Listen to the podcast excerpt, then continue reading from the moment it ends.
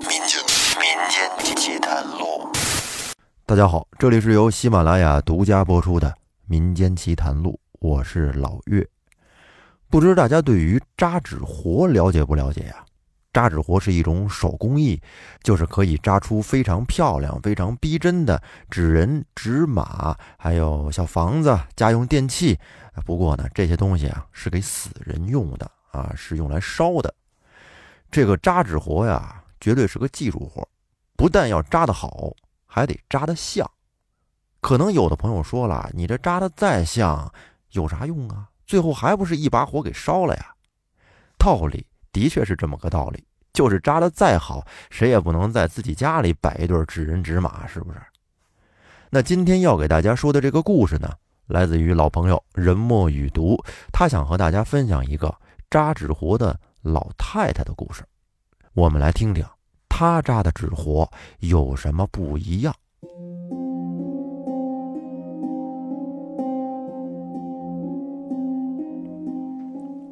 话说马老太太是姥姥家的邻居，这老太太无儿无女，老头子久病在床，常年的卧床不起。老太太呢也没什么别的本事，就依靠扎纸活为生。依靠这个手艺，老两口呢糊口度日。这个马老太太可真是扎的艺术的好纸活呀，扎什么像什么。在这个村子方圆几百里的白事儿，都以使用马老太太的纸活为荣。您想想吧，这水平，在过去那个年代啊，就是没有商标意识。要是有商标意识，这马老太太注册一个什么老干妈、马老干妈、纸活老干妈，我觉得这都能评上驰名商标了。反正人家这活就是好，在一个领域里面干得精。在早些年的时候呢，马老太太当时还年轻，和老头子是给张家地主看墓园子的，平时也没什么事儿，很清闲，除了修理修理墓园子里的树木，打扫打扫卫生，就再没有其他什么事儿了。那张地主家家大业大的，给了马老太太一家五亩的水稻田，并且不收租金。逢年过节还能给这老两口填补俩钱儿，咱得这么说啊，要是能有胆量在这墓地附近住，这日子应该过得也不算太差。人家挣的这是胆量钱。年轻时候的马老太太向来都是勤劳能干，从娘家的时候就总爱扎一些纸人纸马做的手工。一来呢，东家张财主每年祭拜祖先，会经常让马老太太备下一些香烛纸马。二来呢，十里八村谁家要是有个白事儿，也都会上马老太太这儿买些纸活。要说这马老太太的手艺，可真是扎啥像啥。据说这一年，马老太太给一户人家扎了一头真驴大小的小毛驴，不过因为体积太大了，就放在院里边等人过来取走。结果。在外边有一头正在路边吃草的驴啊，是一头公驴，竟然信以为真了，把这院子里的这头纸驴当成了母驴。于是呢，这头公驴便翻过这木栅来，就要跨上来纸驴来求欢。结果可想而知啊，这个纸驴肯定是被捅烂了。哈，反正到头来这个公驴是竹篮打水一场空，只是害得马老太太。这又费了半天的劲，才算补齐了白事人家的这一头纸驴。由此可见呀，这马老太太的纸活手艺有多么的精巧！哎，做的这纸驴就跟真的一样。这纸活扎得好，买家其实也跟着沾光。谁家要是有个白事儿，都爱找马老太太订购一套纸人、纸马，还有纸房子。而且那会儿呢，也没有现如今的这么多电子产品，还有汽车、飞机什么的。要不然呢，我觉得有这个需求的人应该也不会是少数。再说做这个白事生意，他必然不能像正常的上班族一样朝九晚五。这人死的时候，那谁知道是赶上什么时候呢？这家里有白事的人家，自然是没个准点。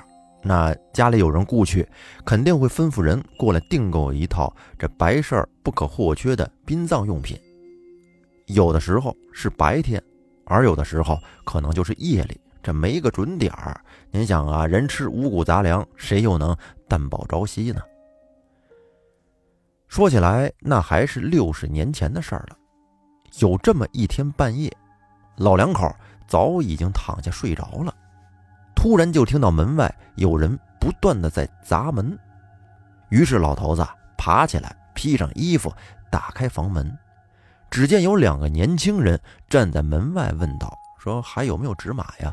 着急要。”这扎纸活是没有存着卖的道理呀，没存货，因为这玩意儿它不像花圈，花圈它不占地方啊。你想这纸人、纸马、纸驴，那都得占着地方，而且稍微保存不当，就容易挤压坏了。您这玩意儿，你要是弄坏了，再拿去给故去的先人，主家是很不高兴的。所以说，这样的大活都得是现做。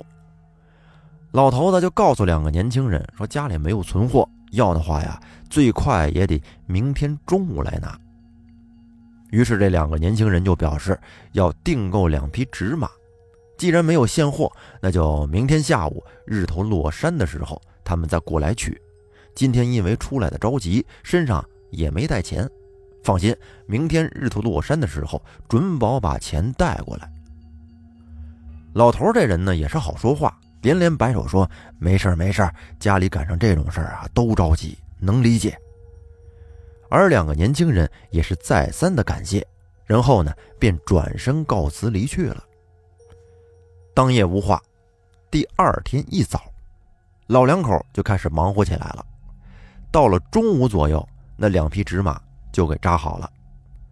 马老太太还纳闷呢，琢磨这年轻人怎么只要两匹纸马呀？这一般白事人要就要全套的，童男童女这都是必须要有的配置啊。而老头则责怪马老太太：“你事儿咋这么多呢？人家要啥，咱就给扎啥活就得了呗。”你管的倒是挺宽。后来在当天日头一落山的时候，果然这两个年轻人就来取货来了。两个年轻人进了屋，看过纸活之后，哎呀，是接连的赞叹老太太这手艺果然是名不虚传呐，的确是真好。随即呢，便从包里拿出了一沓钞票，然后两个人一人扛着一匹马。是千恩万谢的，就离开了马老太太的家。老头子看着手里这一沓钞票，愣了。自己干了一辈子也没见过这么多钱呢。而且这两个年轻人说走就走，我们连送都没送，这不太合适。而马老太太则责怪老头子见钱眼开，就这两件纸活哪值这么多钱呢？想到这儿。马老太太抄起那纸钱，就向院外边追去，想着给两个年轻人把钱送过去，用不了这么多。可是当他来到院门外的时候，哪还有那两个年轻人的身影啊？两个年轻人扛着两件纸活，哎呀，想不到走得这么快，真是让人不敢相信呀。而这时候，老头也跟了出来。马老太太还跟那儿嘟嘟囔囔的埋怨老头子不会做事儿，老头子也不敢相信，这两个人怎么可能走得那么快嘛？